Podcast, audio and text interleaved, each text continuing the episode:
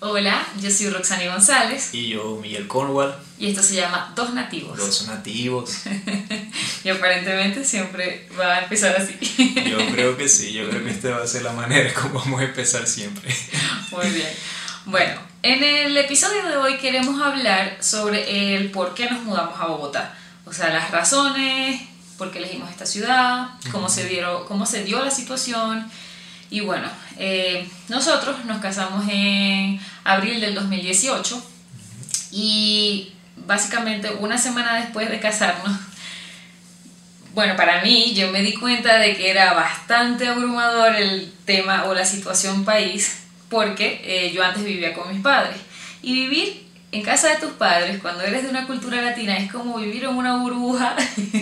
Sí, claro, o sea, lo que pasa es que con los latinos es un poco distinto en otras culturas de otros países. Por ejemplo, en otros países cumple qué, 18, 19 años, 17 en tal caso y ya, ok, chao, te puedes ir, adiós.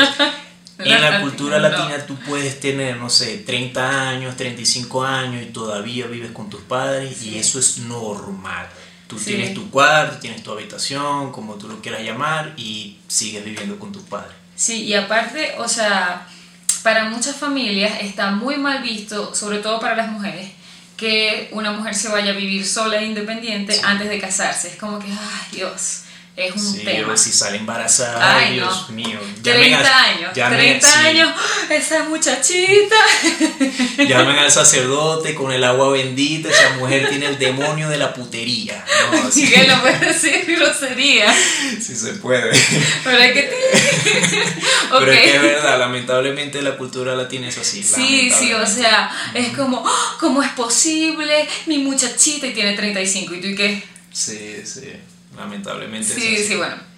En general, la cultura es como eso y hay, tu mamá, aparte de, de lo que estamos hablando, las- la sociedad latina es en general como, no la sociedad, pero sí como las madres, no todas, porque obviamente hay excepciones, pero las madres siempre son muy como que, ay, ella es la que atiende a toda la familia, ella limpia, ella Sí, cocina. sí. Obviamente también nos enseñan como familia, siempre nos enseñan a, a limpiar, a cocinar y como mi, mi hermana y yo siempre estábamos como atentas de la casa, pero no al nivel de una ama de casa, solamente como una ayuda a mi mamá. Cuando era así, es real. Cuando nos mudamos solos, Miguel y yo, esa burbuja se explotó en segundos. O sea, Sí, claro, es que imagínate, o sea, yo me despertaba y era como que, ok, vamos a, comer, desayunar. a desayunar. Y era como que, ok, que desayunamos y Roxanne, y bueno, No allá hay cocinar. leche y allá hay cereal. Y bueno, y bueno, ajá. Y en el almuerzo, bueno, sabes que allá hay leche, allá hay no, cereal. yo cocinaba, yo cocinaba, pero mi menú era como pasta Ah, sí. y sopa y pasta.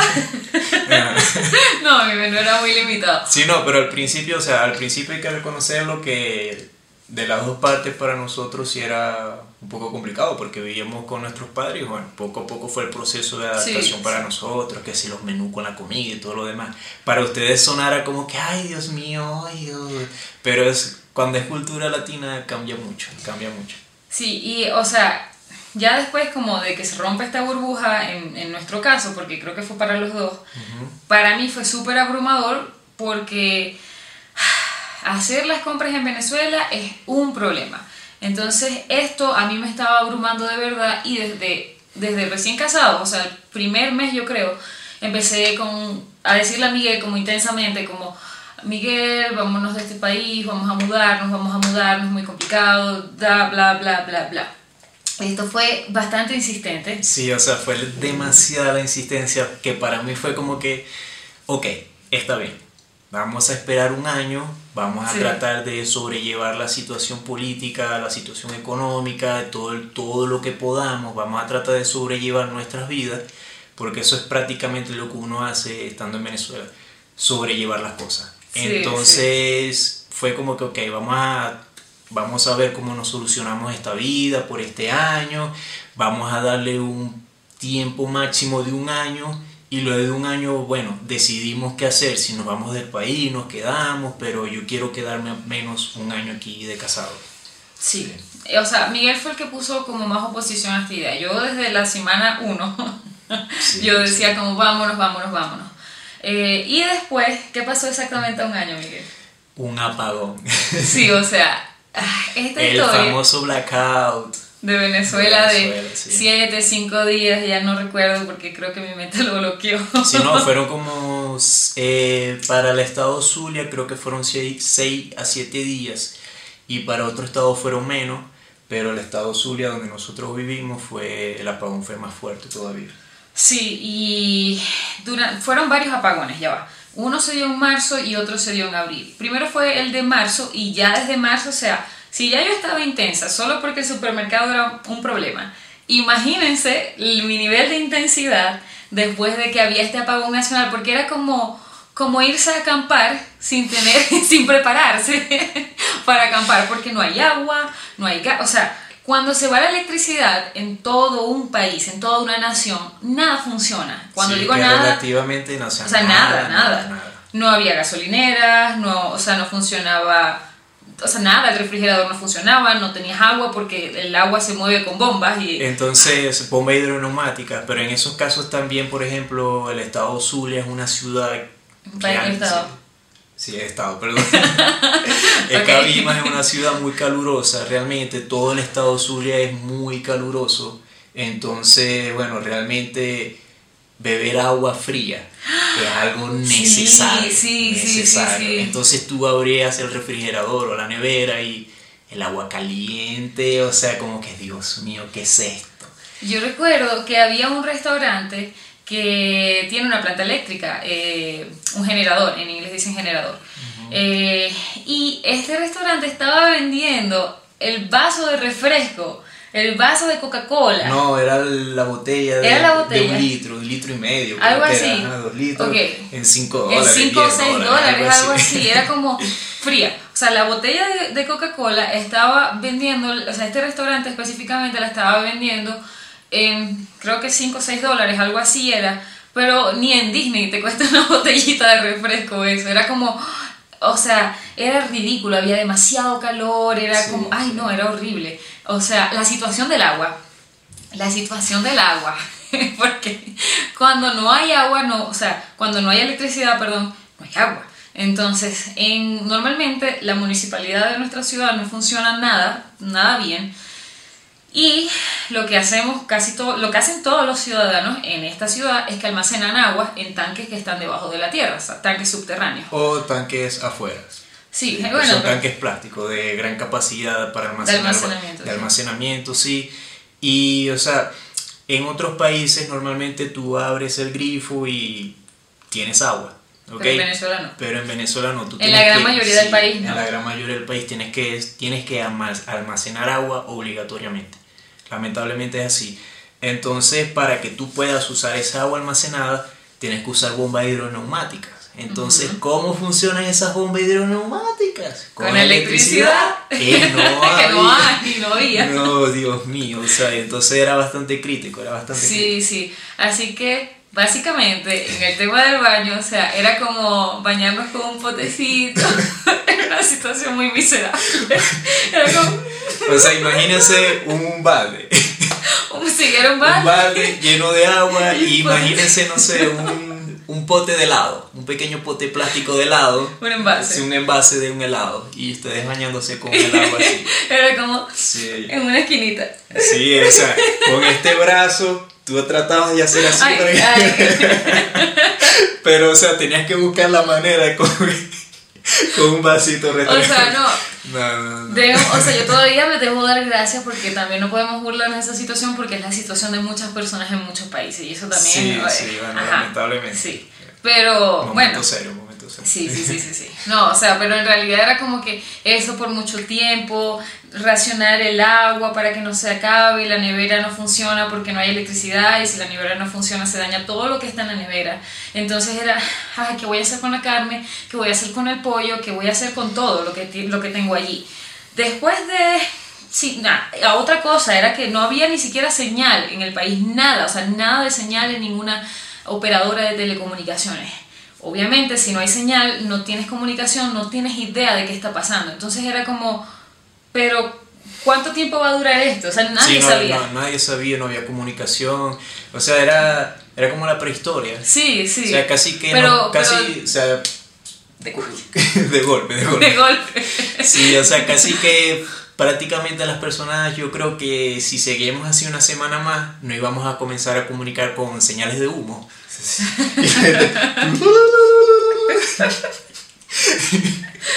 yo conseguir señal, Yo tener... yo tener comida, tú que tener, querer hacer cambio, sí. Dios horrible. mío, era horrible eso. Era horrible. O sea, nosotros en realidad lo estamos diciendo a modo muy de chiste, pero Sí, vivir la situación, Pero vivir o la sea, situación, no, claro, o sea, y momento de seriedad con ese calor, murieron muchas personas, lamentablemente. sí, sí. Murieron O sea, las personas noches eran eternas también. Hay tanto calor, hay tanto calor que necesitas aire acondicionado.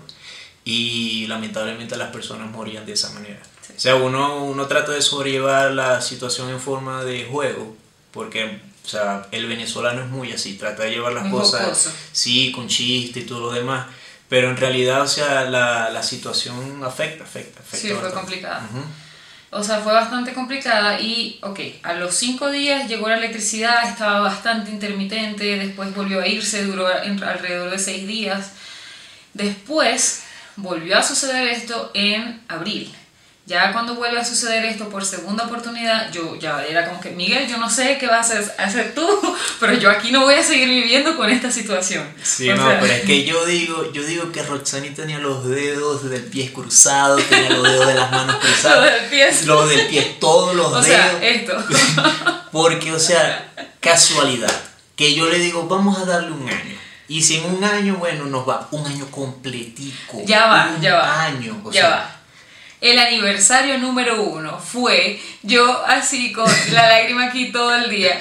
Yo quería celebrar el aniversario. No Sí, había luz durante sin el día. electricidad, Sin nada. electricidad, nada. O sea, no había, no podías, o sea, ay no, que vamos a celebrar comprando, no sé, una pizza. Nada. No, porque Nada. nada funciona sin electricidad. Entonces era como modo supervivencia obligado que yo no quería. Entonces estaba como bastante deprimida por esta, no deprimida, pero sí estaba bastante triste por esta situación porque era como que es mi aniversario. No, entonces aparte de eso, uno trataba de explicarle a los estudiantes que no teníamos Sí. electricidad y no creían. Sí, No, exacto. Eso no, no, eso no, no es posible. ¿Cómo es posible que, Que un país entero- sí, sí, no tenga electricidad por días? Pregúntale al presidente. pero Entonces- bueno, pregúntale a mí. Lo más curioso y en este caso era cómo nos comunicamos nosotros con esas personas. Sí. No, aparte de eso, cuando ya yo tomé la decisión de, o sea, Miguel, yo no sé qué va a pasar aquí, pero yo no quiero seguir viviendo acá, o sea, yo empecé a buscar Airbnb en la, madru- Airbnbs en la madrugada, o sea,